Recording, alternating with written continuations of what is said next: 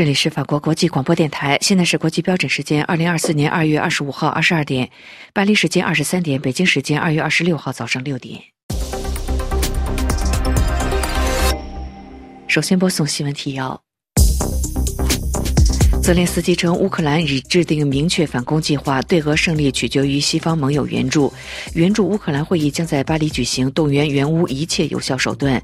内塔尼亚胡称，即使达成停火，以军仍将进军拉法。卡塔尔埃米尔将访问巴黎，与马克龙讨论加沙停火等议题。光明日报为东升西降辩护，称大趋势不可改变。俄罗斯部分地区开始提前投票选举总统。法国纪录片《达和美》获柏林电影。影节金熊奖，法国男子乒乓球队零比三败给中国队，获得世乒赛亚军。听众朋友，早上好，我是安娜。下面要为您播送这次新闻节目的详细内容。乌克兰总统泽连斯基周日向西方盟友表示，乌克兰对俄罗斯的胜利将取决于你们。泽连斯基再次呼吁西方盟友提供武器弹药，同时表示他确信美国国会。最终会批准期待已久的援助计划。乌克泽连斯基并且罕见的公开战损情况，称遭俄罗斯入侵两年以来，已经有三点一万乌军阵亡。二零二三年夏季对乌克兰的反攻计划尚未开始，就已经被俄方掌握。这一计划的败露给乌克兰造成沉重打击。他称乌克兰已经有一项明确的新的反攻计划。据法新社报道，泽连斯基周日在基辅举行的新闻发布会上发表讲话说：“自从二零。”零二二年二月二十四号俄罗斯入侵以来，两年战争当中已经有三点一万。乌克兰的士兵丧生。泽连斯基在讲话当中还透露，二零二三年夏季对乌克兰的反攻计划尚未开始，就已经被俄方掌握。这一计划的败露给乌克兰方面造成了沉重的打击。他称，乌克兰目前已经有一项明确的新的反攻计划。法新社报道说，数十亿美元西方援助加持之下的去年反攻行动基本上是以失败收场，无法突破多个俄军的防线。泽连斯基周日在基辅的记者会上表示，克里姆林宫在反攻行动。展开之前就已经取得了我们的反攻行动计划。乌克兰总统随后向法新社证实，乌。泽连斯基指的是莫斯科取得敏感的军事规划的情报。在被问及乌克兰是否有可能遭遇失败的时候，泽连斯基回答：“乌克兰是否会失败，局势是否异常艰难，乌克兰是否会有大量的伤亡，这些都取决于我们的西方伙伴国家。西方盟友的支持对乌克兰至关重要。但是近几个月来，遭乌军迫切需要的武器弹药击退俄军进攻之际，美国的国会一直迟迟不批准新的。”援助乌克兰方案。泽连斯基周日表示，他确信美国国会将就新的援助方案投票赞成，批准六百亿美元的援助。目前，该援助计划被占国数国会多数席位的共和党议员团所阻止。而近日，乌克兰的人则是加紧敦促西方盟友尽快提供军事援助，特别是弹药和更多的防空系统以及战斗机。泽连斯基表示，如果我们足够强大，拥有武器，我们就不会输掉这场战争。乌克兰的国防部长周日表示，西方提供乌克兰的军事。是援助当中有半数交付时间未能准时兑现。他指军援的迟误意味着乌克兰将失去人民和领土。关于乌克兰军队的人员伤亡，泽连斯基表示，自两年前俄罗斯全面入侵以来，已经有三万一千乌克兰的士兵丧生，但是他不会透露。伤兵的数字，因为这样将有助于俄罗斯的军事规划。这是乌克兰一年多来首次公布官方的死亡数字。泽连斯基说，俄方提及乌军的死亡数据都是谎言，但是乌军有三万一千人丧生，这是一个巨大的损失。他还表示，俄军有十八万人在战斗当中丧生，被俄军占领地区也有数以万计的平民丧生。乌泽连斯基表示，相信俄军会在五月底或者是初夏对乌克兰发动另一次的攻势。乌军目前已经是做好了准备，而乌克兰已经明确制定出了针对俄罗斯发动新一轮反攻计划，但是他不能够公开细节。泽连斯基在基辅举行的记者会上表示，目前是乌克兰团结最困难的时刻，而战事踏入第三年是一个转折点。今年也将是选举年，乌克兰将面临来自内部和外部的挑战。他相信战争。如何结束将取决于今年。西方二十多位国家元首和政府首脑周一都将在巴黎举行会议。在乌克兰对抗俄罗斯战争进入第三个年头，战场的局势陷入困境之际，各国领导人将重申对乌克兰的支持和团结。据法新社报道，出席将在法国总统府爱丽舍宫举行的援乌会议，绝大多数都是欧洲国家的领导人，其中包括了德国总理舒尔茨和波兰的总统杜达，以及十五个欧盟国家的总理。乌克兰总统泽连斯。将是以视频的方式与会。由于匈牙利议会将就瑞典加入北约的问题进行投票，匈牙利总统奥尔班将不会出席，而斯洛伐克的领导人科菲将访问巴黎。这两个国家被看作是欧盟内部对乌克兰持怀疑态度的国家。美国和加拿大的代表以及英国外交大臣卡梅伦也将参加巴黎的会议。爱丽舍宫在一份声明当中称，这次会议旨在重新动员并且检视支持乌克兰的一切有效的手段。并且表明，我们没有松懈，决心阻止俄罗斯的侵略。我们将向普京发出一个明确的信息，即他不会在乌克兰获胜。目前，乌克兰的军队缺乏弹药、武器，战场陷入困境。乌克兰国防部长在周日表示，西方提供乌克兰的军援当中有半数交付时间都未能准时兑现。他指，军援迟误意味着乌克兰将失去人民和领土。周一在巴黎举行的援乌会议，如果没有计划宣布新的援，援助与会者将会研讨更好、更果断的方法来支持乌克兰。法国的总统府表示，各国都在武器交付方面竭尽全力，我们必须共同努力，根据各国的能力，以求做得更好。包括美国、德国和意大利在内的多个欧洲国家与基辅签署了双边安全协议。欧盟也在努力兑现承诺，特别是在炮弹等武器的交付方面。对乌克兰至关重要的美国援助方案，目前受到国会占多数的共和党议员的阻止。爱丽舍宫坚称：“我们既不听天由命，也不是失败主义者。俄罗斯不会在乌克兰取得胜利。”总统府的新闻稿还称，周一的会议还将讨论来自俄罗斯日益严重的网络和信息攻击，这对欧洲构成了越来越大的风险。尽管有关加沙停火的谈判正在进行当中，以色列在周日宣称，以军仍将对加沙地带南部的拉法采取军事行动。以色列总理内塔尼亚胡称，进攻拉法，以军渴望数周内大获全胜。据法新社报道，以色列总理内塔尼亚胡周日接受美伦美国的哥伦比亚广播公司采访的时候就表示，如果达成停火协议，以军对拉法的攻势只可能是被推迟。据联合国称，近百万平民聚集在加沙南部的拉法镇。内塔尼亚胡表示，对加沙地带南部拉法采取军事行动，将会使以色列在数周之内对巴勒斯坦伊斯兰激进的运动哈马斯取得完全的胜利。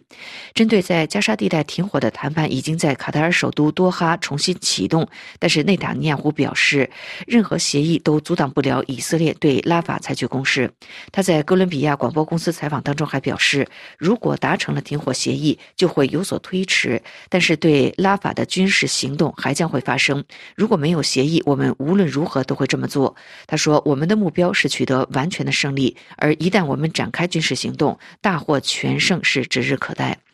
以军周日与哈马斯武装在北部的汉尤尼斯又发生了战斗。据哈马斯卫生部在周日统计，二十四小时之内，巴勒斯坦领土内又有八十六人死亡。据联合国称，自十月七号以哈战争爆发以来，被以色列围困的加沙地带遭受重大的人道主义灾难，两百二十万人面临大规模饥饿的威胁。另据报道，加沙的。停火谈判有所进展，以色列战时内阁决定，未来几天将会派遣代表团前往卡塔尔，进一步讨论与巴勒斯坦武装组织哈马斯交换人质和巴勒斯坦在押人员的协议。白宫的国家安全顾问沙利文向美国有线电视新闻网表示，各方代表就为人质而暂时停火协议的框架达成了基本的共识。中共总书记习近平有关东升西降的一说沉寂一段时间之后，官媒又开始正大光明为这一说法鼓气打气。光明日报在二月二十五号发表唱衰中国南阻东升西降大势的文章，驳斥外界怀疑东升西降。详细的情况，请听安德烈介绍。一段时间，北京官方很少公开提东升西降，有分析指中国经济疲弱，中共当局可能意识到东升西降的判断可能有益无害。非也。光明日报二十五日的这篇由中国国际经济交流中心副总经济师张永军撰写的文章，重新为东升西降辩解造势。文章称，以美元计算，二零二三年中国的 GDP 与二零二二年大体持平，甚至略有下降；而二零二三年美国 GDP 占全球比重则连续两年上升，中国占全球 GDP 比重相对下降。但是，文章称，有外媒以此为依据，认为中国发展前景暗淡，世界经济格局东升西降的演变趋势已经停止。这样的分析并不全面，既缺乏历史眼光，也缺乏前瞻性。文章称。综合来看，以美国为首的以开发国家占全球经济比重短暂上升后将回调，而以中国为首的开发中国家占世界经济比重短暂下降后将回升。因此，东升西降仍然是世界经济格局变化的大趋势。该文将东升西降仅限于经济发展层面，习近平的东升西降更强调东方文明和制度优势。东升西降提出于二零二一年年初。这个时间点很诡异，当时正是爆发于中国武汉的新冠疫情全球大泛滥时期。中国在采取严酷的封锁围堵举措后，宣布抗疫取得重大胜利，而欧美国家正处于水深火热。在这一背景下，东升西降出笼。习近平判断，代表东方文明的中国已经崛起，将取代美国为主体的西方文明。但是在西方国家发现新冠变异病毒毒性大减，纷纷采取开放性防疫，习近平却执迷于坚决清零不动摇，并将其视为亲自指挥、亲自部署防疫的重大成果，结果给中国社会和经济带来严重破坏。三年清零结束，去年北京期待的经济振兴并未出现，原因除了三年清零封锁早已有的结构性因素，还有习近平执政期间抛弃韬光养晦，欲与美国分庭抗礼。战狼作风、扩张意愿引起西方国家严重警惕，出现了与中国脱钩的趋向，更加加重了经济萧条。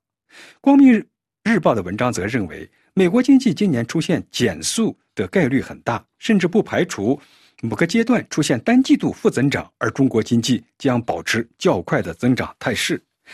他的结论是中国经济回升向好、长期向好的基本趋势没有改变。中国将以自身的高质量发展，为世界经济发展做出更大贡献。法国纪录片《达和美》获柏林电影节的金熊奖，请听丹兰发自柏林报道。第七十四届柏林电影节于周六举行了颁奖典礼，由法国导演马提·迪欧普执导的纪录片《达和美》获得最佳影片金熊奖。这是继去年的《坚毅之旅》后，连续两年由纪录片获得柏林电影节最高荣誉。韩国导演洪长秀凭《旅行者的需求》获得评审团大奖银熊奖。该片由法国演员伊莎贝尔·于佩尔主演。第三奖项评审团奖授予法国导演布鲁诺·杜蒙的科幻喜剧片《帝国》。虽然本届电影节的主竞赛单元里没有华语片，但在其他单元里，华语片还是有所收获。比如秋阳执导的《空房间里的女人》或遇见单元的评委特别奖，张文倩执导的《热天午后》或短片单元评审团大奖等。法兰克福汇报对本届电影节表示不满。该报批评说，连续第二次由纪录片获得电影节最大奖金熊奖，这是评审团向电影节领导层打出的信号。这样下去是行不通的。各奖项奉行尽可能不冒犯的原则，多部获奖影片没有多少看点。这是柏林丹兰法国国际广播电台中文部专稿。法国总统府在周日宣布，卡塔尔埃米尔国家元首塔米姆将访问巴黎，与法国总统马克龙举行会谈。总统府表示，塔米姆将在周二到周三访问巴黎，这是他自2013年出任埃米尔以来首次对法国进行国事的访问。法国官员表示，卡塔尔正在努力促成被扣押的加沙人质获释，这也是法国的首要任务。而两国元首的讨论将集中在实现加沙停火以及向加沙沙。居民提供大量的援助。在韩国釜山举行的世界乒乓球团体锦标赛男团决赛当中，法国队以零比三败给中国队，而中国男子乒乓球队夺冠，实现世乒赛男团十一连霸。各位正在收听的是法国国际广播电台的新闻节目。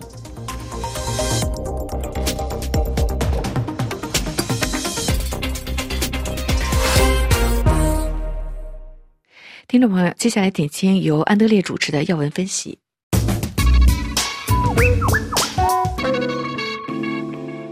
各位大家好，距离中国两会开幕不到十天了，中共三中全会还在不正常推迟，不知何故。北京知春荣誉总编胡平在 X 平台分析，马上就要开演了，剧本还没有搞定。秦刚、李尚福是中央委员，也是全国人大代表，首先得把他们的中央委员和人大代表去掉。两会马上就要开演了。党中央如何处置秦刚、李尚福还没有下文。不过，二月二十三日公布的《中国共产党巡视工作条例》，以及新华社二月二十五日发布的中纪委书记李希一月八日一次讲话的全文，似乎反衬出目前中共党内的一种不安状态。这个修订后的巡视条例首次从党内法规的高度，把两个维护放在了巡视中共高级官员的核心位置。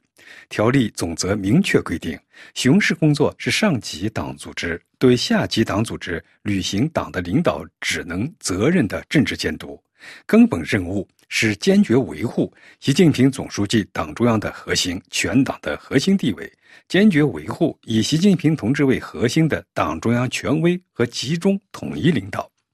两个维护的核心就是检验中共高官们对习近平总书记的忠诚度。中共政治局委员、前天津市委书记李鸿忠未入局前惟妙惟肖地把握住了习近平对忠诚的关键，说了一句杀气腾腾的话。忠诚不绝对等于绝对不忠诚，两个维护以及两个确立就成了维护习近平个人统治的利剑。一些对习近平二十大以后登上权力顶峰，仍然要抓住这把利剑不放的人很迷惑。政治局几乎全部是亲信，常委全是亲信，国务院各部委都是习亲自提拔的人。军队一波一波整肃，连一些亲信也拔除了，剩下的应是亲信中的亲信，比如中央军委副主席张友侠等人。习近平为什么还要不停地要求别人两个维护、两个确立呢？而且现在更是把检查党员干部是否做到两个维护写入党内法规。人民日报为此发表的解读，称之为这是为了始终做到利剑高悬，震慑常在。其实这也是人民日报套用习近平自己说的话，要把雄视利剑磨得更光更亮，勇于亮剑，始终做到利剑高悬，震慑常在。这句话可能道出了习近平心中的某种忧惧，对高官，甚至他一手拔擢的高官忠诚度并没有十分的把握。而二十大以来被其迅速拔擢的秦刚、李尚福，以及处于失踪状态的李尚福前任魏凤和的失宠或者是落马，无疑加深了习近平对官员忠诚度的怀疑。这或许部分解释了他为什么在处置秦刚与李尚福一事上犹疑不决。这很难说是三中全会不不正常推迟的全部原因，但至少是一个原因。三中全会理论上说，必须对两位出事的中央委员作出处理。修订后的条例还规定，要坚持政治巡视定位，把两个维护作为根本任务，推进政治监督具体化、精准化、常态化。巡视工作还要深刻领悟两个确立的决定性意义。巡视条例规定了许多具体规则，要求巡视方法千条万条，但给人的感觉，只要你做到条例第四十条第一款规定的。理想信念坚定，对党忠诚，自觉在思想上、政治上、行动上同以习近平同志为核心的党中央保持高度一致，就不会出错。这从侧面证实了许多分析人士所指出的：为什么说习近平反腐是选择性反腐？忠诚第一。如果你被视为两面人，你就是腐败的。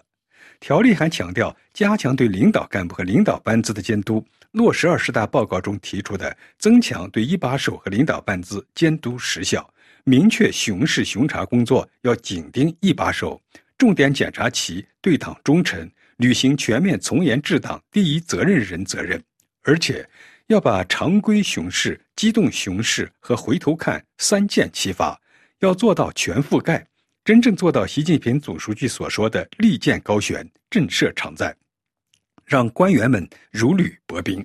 反省忠诚度够不够，这也可能是为什么自习近平掌权以来，中共官场高官吹捧最高领袖你追我赶、蔚然成风的原因。二十三日公布条例，二十五日新华社发出的李希讲话全文称，坚定不移扛起两个维护的重大政治责任，认真贯彻加强和维护党中央集中统一领导的若干规定。严格执行请示报告制度，重大事项、重大案件、重要工作，及时主动向党中央和习近平总书记请示报告，以实际行动体现对党忠诚，听党指挥，为党尽责。他还要求聚焦政治忠诚，聚焦政治安全，对在党内搞政治团伙、小圈子、利益集团的人绝不手软，及时消除政治隐患。李希的讲话把聚焦忠诚和及时消除政治隐患联系起来，也凸显了习近平忧患意识的核心就是高官们是否忠诚。这也就是为什么习近平政权把安全放在高于一切的地位。这是不是有观察人士所指的一种忠诚综合症呢？不得而知。听众朋友，以上您听到的是安德烈主持的要闻分析，感谢飞利浦的技术合作，谢谢您的收听。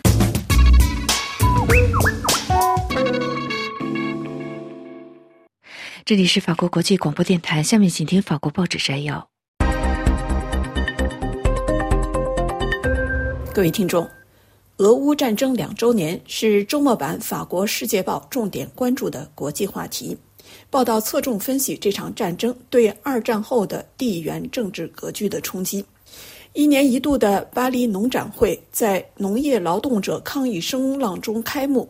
总统马克龙到场参观，与业者对话时的火花四溅是该报特别关注的国内话题。但该报在头版头条突出的，则是一则社会话题，梳理法国社会有轻生意念的年轻人增多的原因以及可能的应对办法。我们也借本次节目时间向大家介绍法国观点周刊网站两篇关于中国的文章。周刊记者 Jeremy Andre 的文章梳理分析中东地区的以哈战争爆发之后，中国社交媒体上出现众多反以色列甚至反犹色彩言论的原因。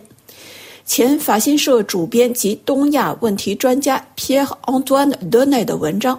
重点梳理刚刚迎来甲辰龙年的中国可能面对的危机。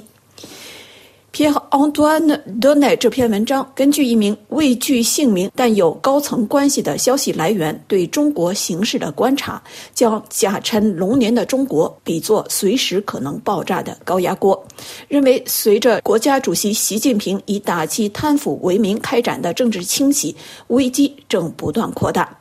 一人专断的权力令习近平做出误判，甚至是严重的误判，由此导致人民越来越失去信心。该消息来源向记者表示，形势非常糟糕，人人自危，彼此失去信任。由于财政危机，五分之一的省级公务员已经拿不到薪水。北京尚没有走到这一步，但比如沿海城市温州情况就很严重，四川情况更糟。从这位消息灵通人士的讲述来看，中国官场也同样弥漫着一种恐惧。他向记者表示，没人知道形势会如何发展。从街头的清洁工或出租车司机到高层官员，都能看到一种躺平与不安，有一种至少三十年不曾看到过的茫然。这位消息灵通人士表示，听到一些金融界高层认为有必要宣布国家已经破产。中国二零二三年的实际经济增长率低于百分之三，远不是官方通报的百分之五点二，其实是跌到了六十年代文革时期的水平。老百姓知道当局隐瞒真相，在说谎。知道他们面对的是一个没有接受过高等教育却独掌权力的皇帝。但上述人士认为，尽管中国形势目前有如一只随时可能爆炸的高压锅，但人民不想看到暴力。不过，中国不会长久处于这种状态。人们普遍认为，当务之急是重回中国文化本源，那些被共产主义意识形态扫荡一空的传统。这位人士表示，中共牺牲了整整一代人，中国需要二三十年才能走出眼前的困局。观点周刊记者 Jeremy Andre 的文章从2023年10月13日以色列驻华大使馆一名工作人员在北京街头遭遇砍杀事件入手，希望厘清中国为什么会出现这样的反犹色彩犯罪。10月7日，巴勒斯坦激进伊斯兰武装哈马斯突袭以色列，引发以军对加沙走廊发起大规模反攻。在中国的以色列外交官员或外派在中国工作的以色列人都意想不到地面对了一波仇恨言论及假新闻传播。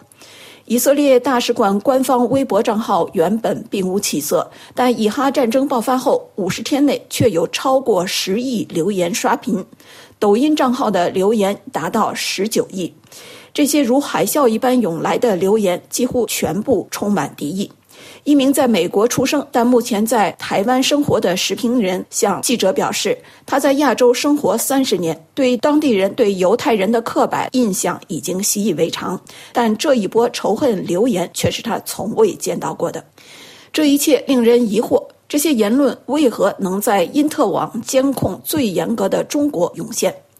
这篇文章引述以色列国家安全研究院中国问题专家陶文亚指出，中国政府也许并没有直接下令这样做，但是党国体制定了调，外长王毅等高层官员的立场指引了方向。他表示，这一切都只是中国与一个超级大国对手竞争游戏的一部分。中国自称要为全球南方发声。这篇文章写道。另一个显示中国政府可能操控了这场仇恨舆论浪潮的证据是十一月中旬，中国国家主席习近平与美国总统拜登在旧金山会晤，双方谋求缓和紧张关系。中国社交媒体上反对以色列的贴文几天内就突然退潮，而中国在以哈战争问题上的官方立场并未改变。文章还注意到，来自中国的关于以色列的假新闻也走出国界，蔓延到了西方，找到了在地接应者。以上是周末法国报纸摘要。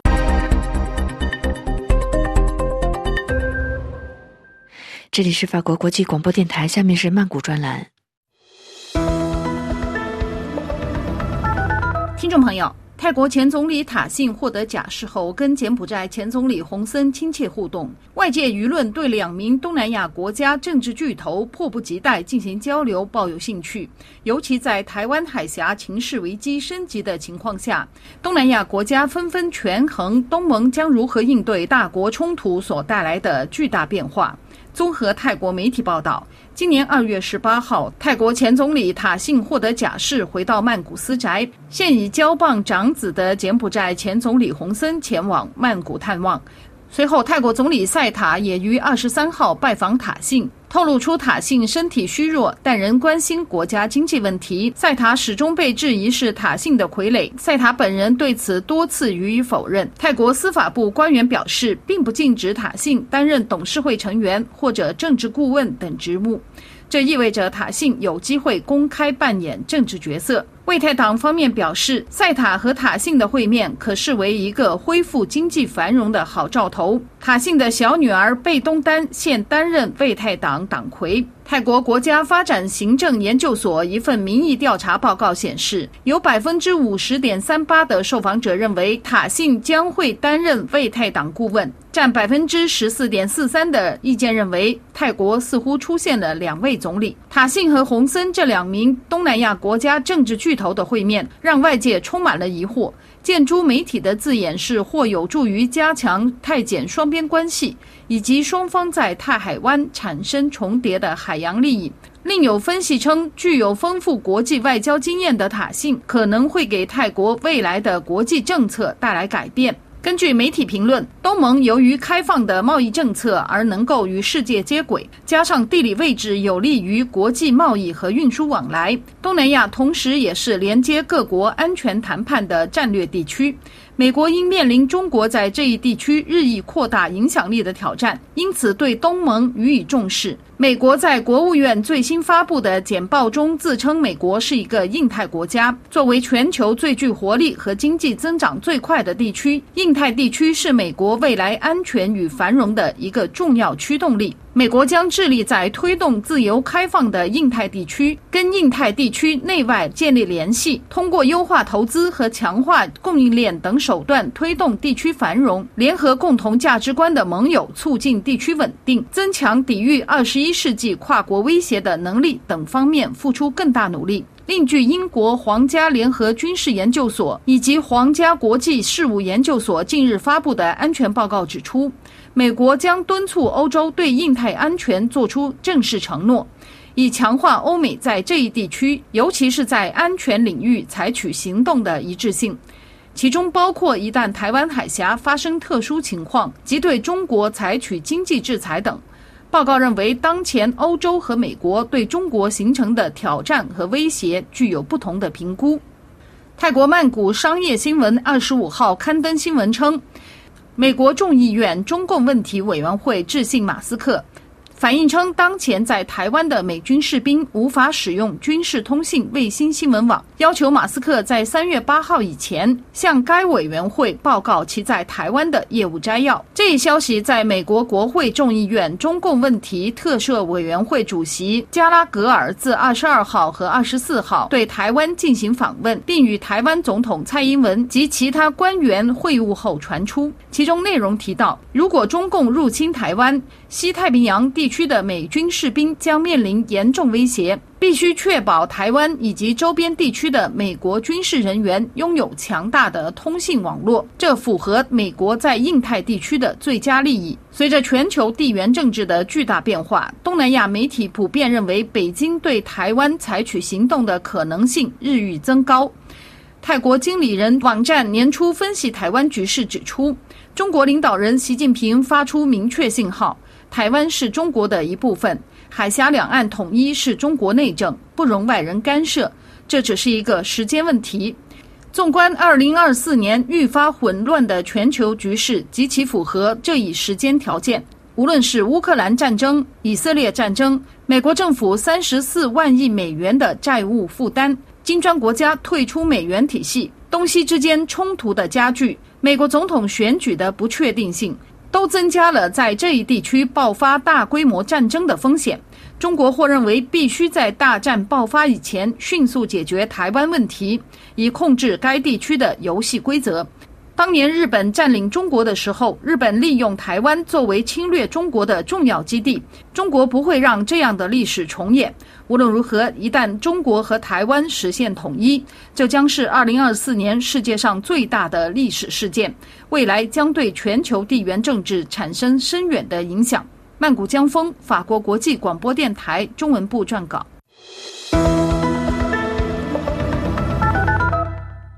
这里是法国国际广播电台，下面请听专题节目。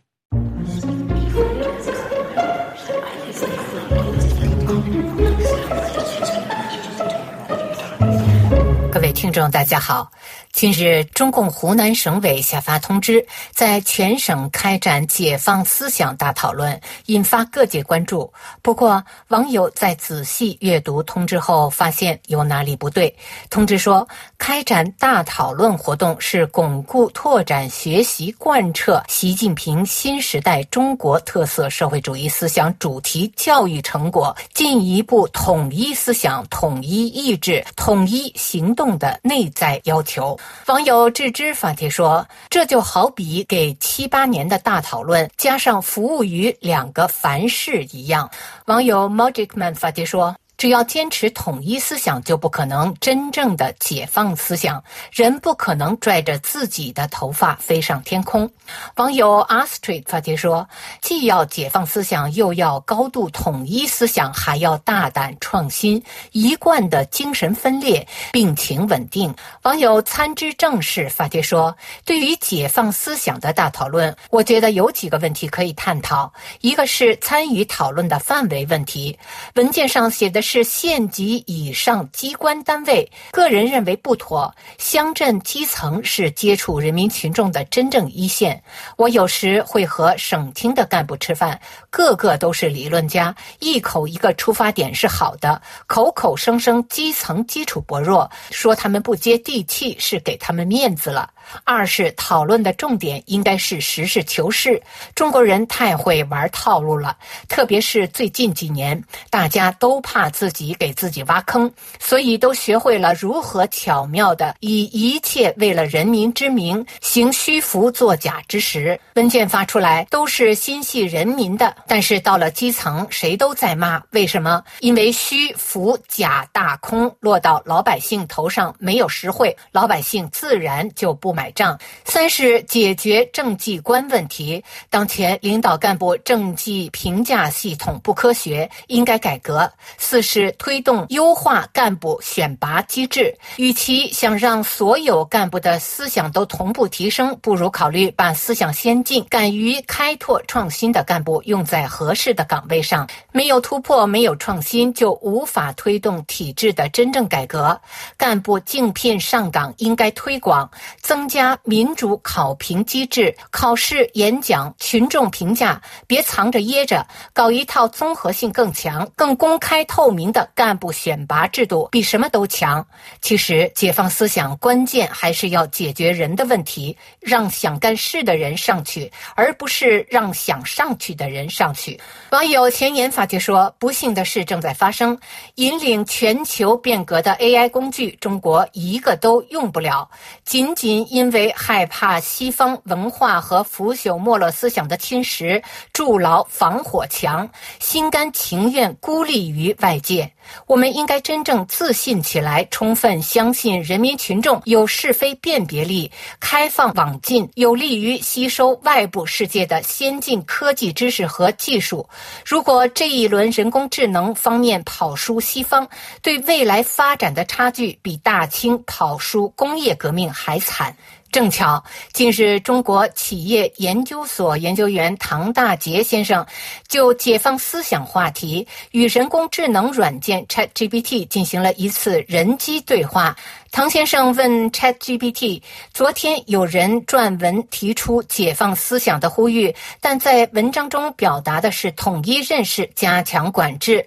在我看来，解放思想最根本的是要开放思想市场，让思想在公平环境下自由竞争。请你阐述一下，在一个自由度尚不充分的国度里，开放思想市场的重要性，以及如何开放思想市场。让我们来听听。” ChatGPT 的回答。在一个自由度尚不充分的国度里，开放思想市场的重要性不言而喻。思想市场的开放有利于社会的创新，是进步的动力，也是一国融入全球化进程、提高国际竞争力的必须。开放思想市场的重要性包括：第一，促进创新与进步。思想的自由流动与竞争是激发创新的关键。一个自由度高的思想市场能。够鼓励人们提出新观点、新技术和新方法，这些都是推动社会和经济跨越性进步的基石。二、增强社会活力，让各种思想得到表达和辩论，可以增加社会的包容性、适应性，更好的对抗单一思维导致的僵化和落后。三、提高国际竞争力，随着全球化的深入发展国与国之间的竞争，不仅是经济的竞争，更是文化和思想竞争。一个开放的思想市场有助于更好地理解国际规则，提高国际话语权。四、促进社会治理现代化。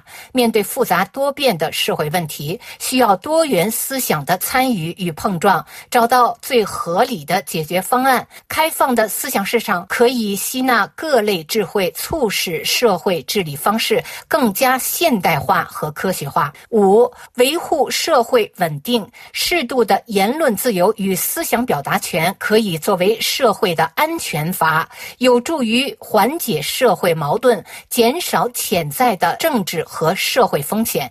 接下来是 ChatGPT 给出的如何开放思想市场的几点具体办法，其中包括：第一，保障言论和出版自由；第二，教育体制改革，在教育体制中注重培养批判性思维；三，建立开放的学术与研究环境；四，消除行政对思想市场的不当干预，尊重专业评价和公众选择；五，营造多元文化氛围，加深对多元文化的理解和尊重；六，立法保障思想表达的权利，为言论自由提供法律框架，同时设立公正的监督和裁判系统来处理可能出现的滥用问题。七，支持媒体的多元化，保证媒体独立性，让不同声音能够公正的在媒体上表达。总而言之，开放思想市场是现代社会发展的必经之路。这不仅促进国家持续进步，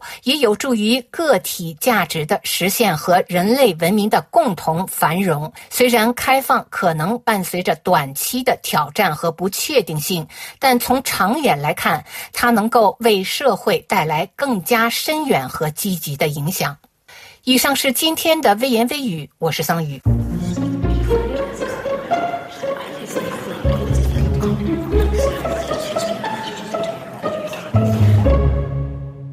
这里是法国国际广播电台，听众朋友，明天专题节目时间要为您安排播出《今日经济》，欢迎收听。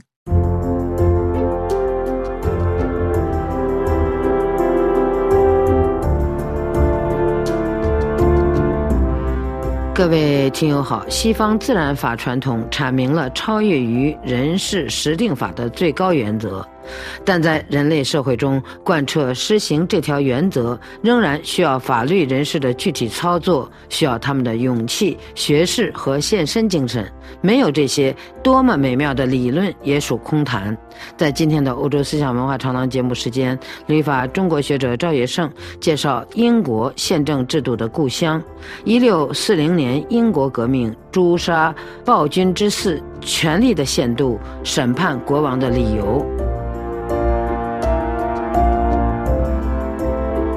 赵先生您好，您好，赵先生要审判至高无上的国王，必须有强大的法律思想的支持。当然是这样的了，因为君权至上的理论呢，它支持 King is law，国王即法律。那它是一条不成文的，但它是深入人心的这么一个原则。就像霍布斯所讲的，君王就是主权。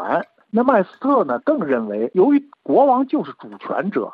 一切权利都来源于他，所以呢，他的人身神圣是不可侵犯的，没有任何人拥有罢黜会审判他的权利。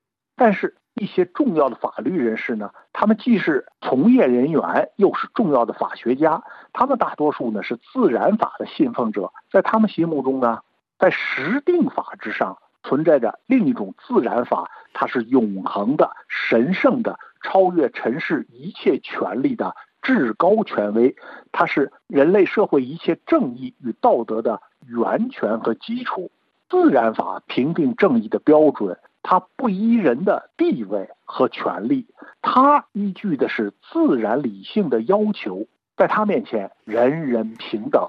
在英国呢，这一派的代表人物就是爱德华·科克，他在伊丽莎白一朝被任命为总检察长。在詹姆斯一朝呢，他是民事高等法院的首席大法官；在查理一世一朝呢，他主持起草了著名的权利请愿书，为捍卫自大宪章以来英国人的自由权利大声疾呼。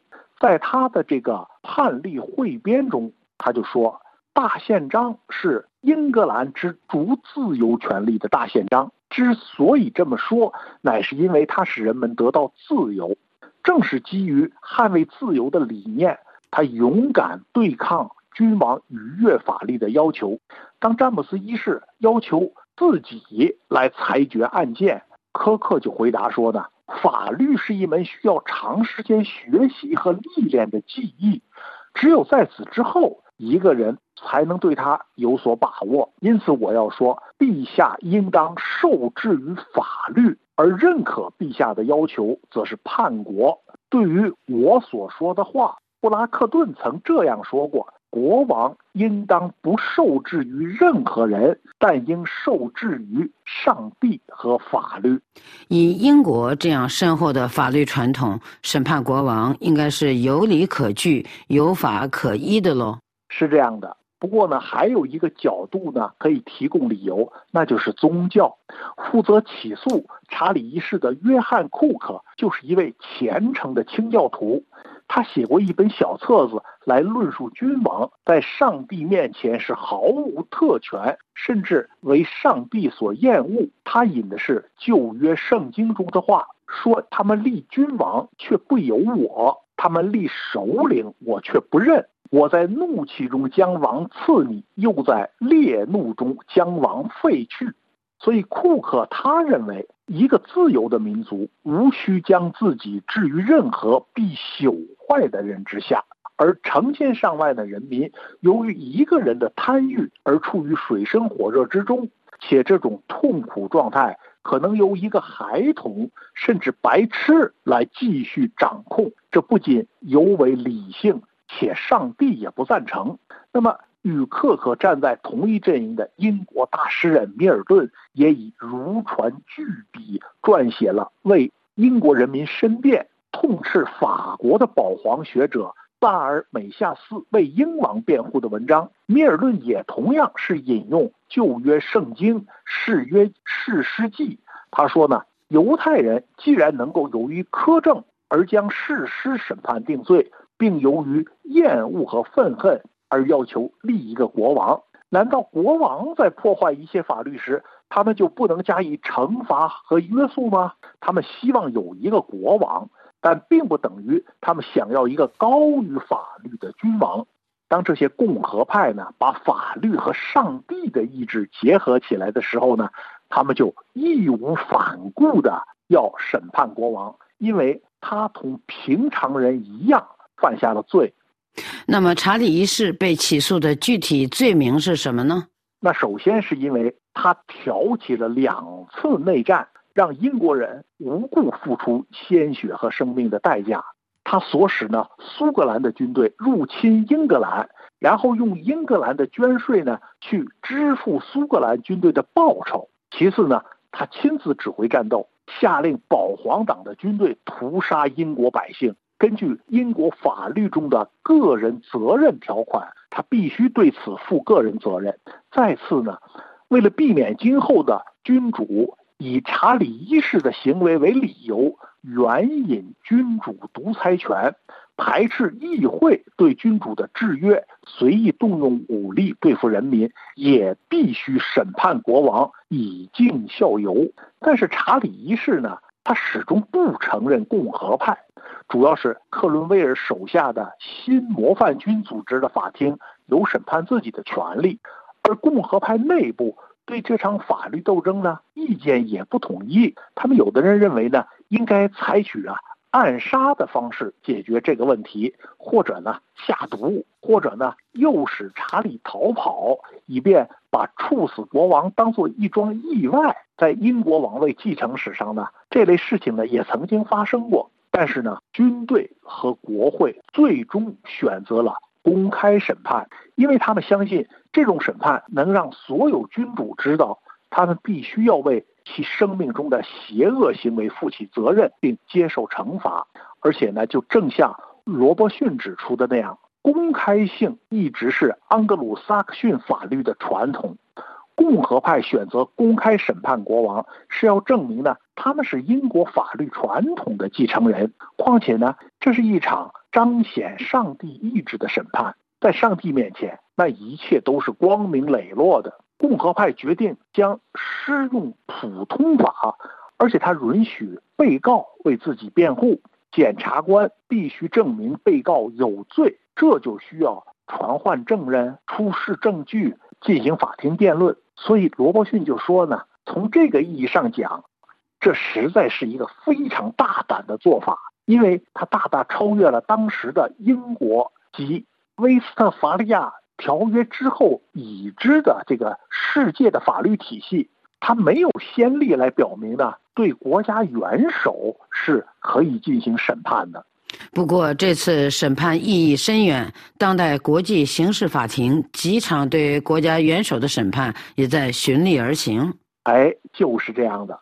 你比如说，对塞尔维亚的米洛舍维奇的审判，对俄国总统普京的通缉令，那都是国际刑事法庭的工作。像罗马尼亚、伊拉克。等国组织的这种特别军事法庭对齐奥塞斯库和萨达姆侯赛因的审判，依据的也是同样的原则。甚至文革过后对四人帮的审判呢，实际上也是属于同样的性质。那法庭审判的是四人帮，但真正的罪犯是谁呢？大家都心知肚明。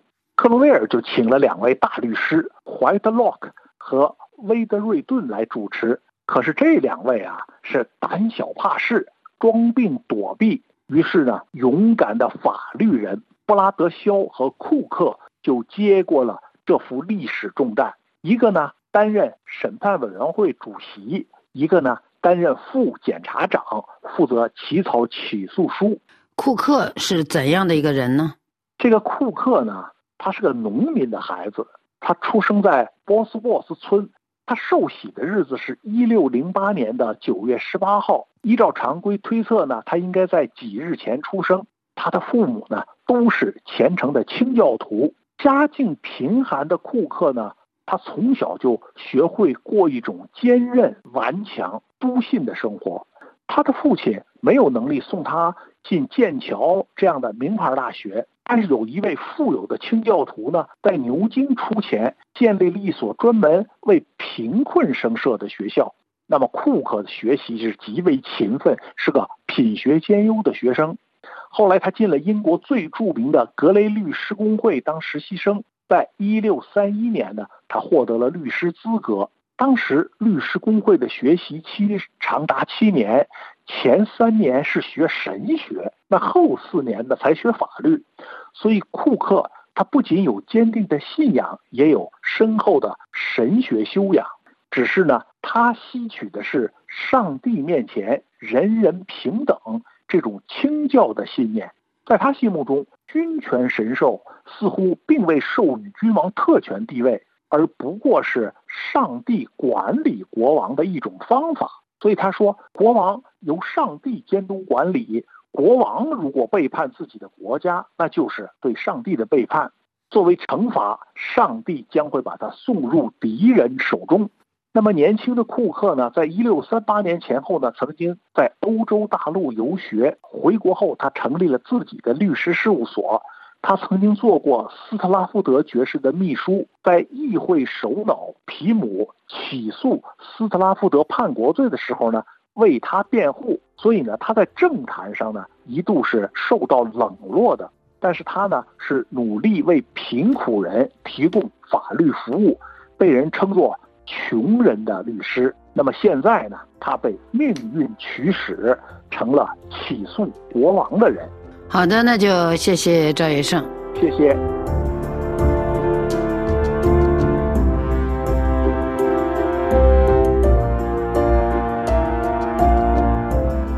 各位听友，以上您听到的是赵月胜的《英国宪政制度的故乡》，一六四零年英国革命，诛杀暴君之四，权力的限度，审判国王的理由。本次欧洲思想文化长廊节目由索菲主持，感谢飞利普的技术制作和各位的收听。下次欧洲思想文化长廊节目时间，我们再会。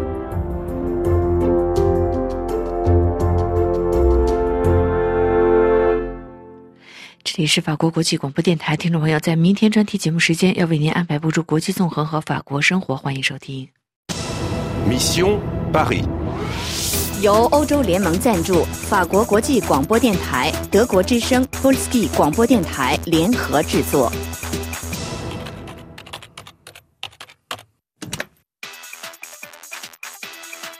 巴黎使命，您赢了五百分，找到了一个信使。Vous êtes Eva？Je suis le messager。您有一个密码。Écoutez，un，huit，cinq。但是密码有什么用呢？尽快拯救国家，否则就晚了。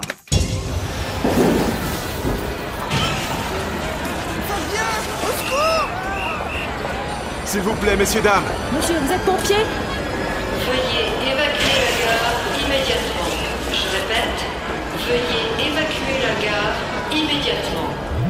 艾娃，现在回火车站，找到阿雷阿第二行位，找找这些数字有什么含义？密码一八五二，我这就去。La police est là. Monsieur, monsieur, c'est fermé, s'il vous plaît. Close. Kyosu, s'il vous plaît. Pardon, pardon Je ne comprends pas. 糟糕，怎么办才能让他放我进去呢 Madame 也许他可以帮助我。嗯，Pardon, madame. Bonjour. Allez à ranger deux. Vous êtes Eva Oui, je suis Eva. Et le code Euh, oui. Un, huit, cinq, deux. Bravo, venez. Mesdames, mesdames, attention Vite Mesdames Voilà. 自动行李寄存处。当然了，我们来看看里面有什么。 一、八、五、二。Ah ah La statue domine le mort, mais la fertilité est retrouvée. Merci Eva.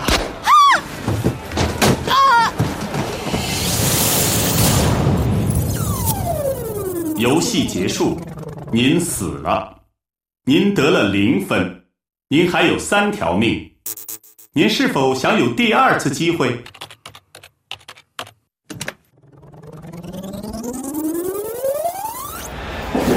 好，还是我。艾娃，密码打开了火车站寄存处的一个保险柜，去看看里面有什么东西。好的。如果遇到问题，你就说不明白，Je ne comprends pas。Je ne comprends pas。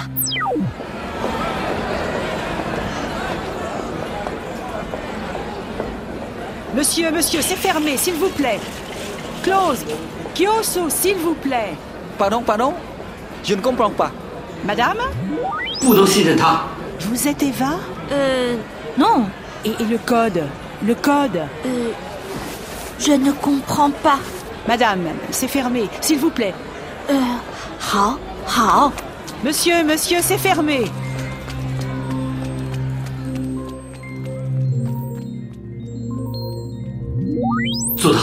转身跟着行李寄存处的指示路牌走，躲开注册后的警察。好。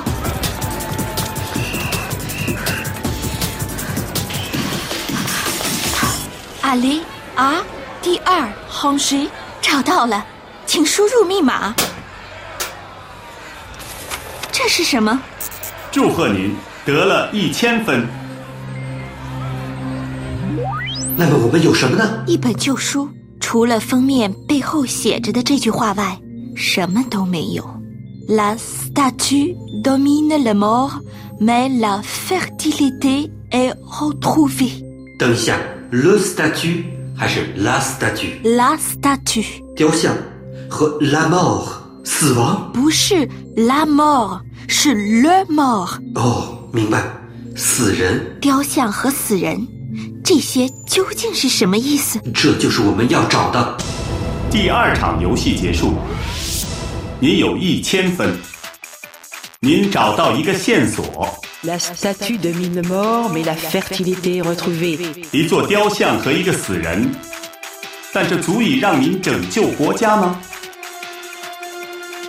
您想玩吗？您想玩吗？您想玩吗？这里是法国国际广播电台，下面重播新闻提要。泽连斯基称，乌克兰已制定明确反攻计划，对俄胜利取决于西方盟友援助。援助乌克兰会议即将在巴黎举行，动员援乌一切有效手段。内塔尼亚胡称，即使达成停火，以军仍将进攻拉法。卡塔尔埃米尔将访问巴黎，与马克龙讨论加沙停火等议题。光明日报为东升西降辩护，称大趋势不可改变。俄罗斯部分地区开始提前投票选举总统。法国纪录片《达和美》获柏林电影节金熊奖。法国男子乒乓球队零比三败给中国队，获得世乒赛亚军。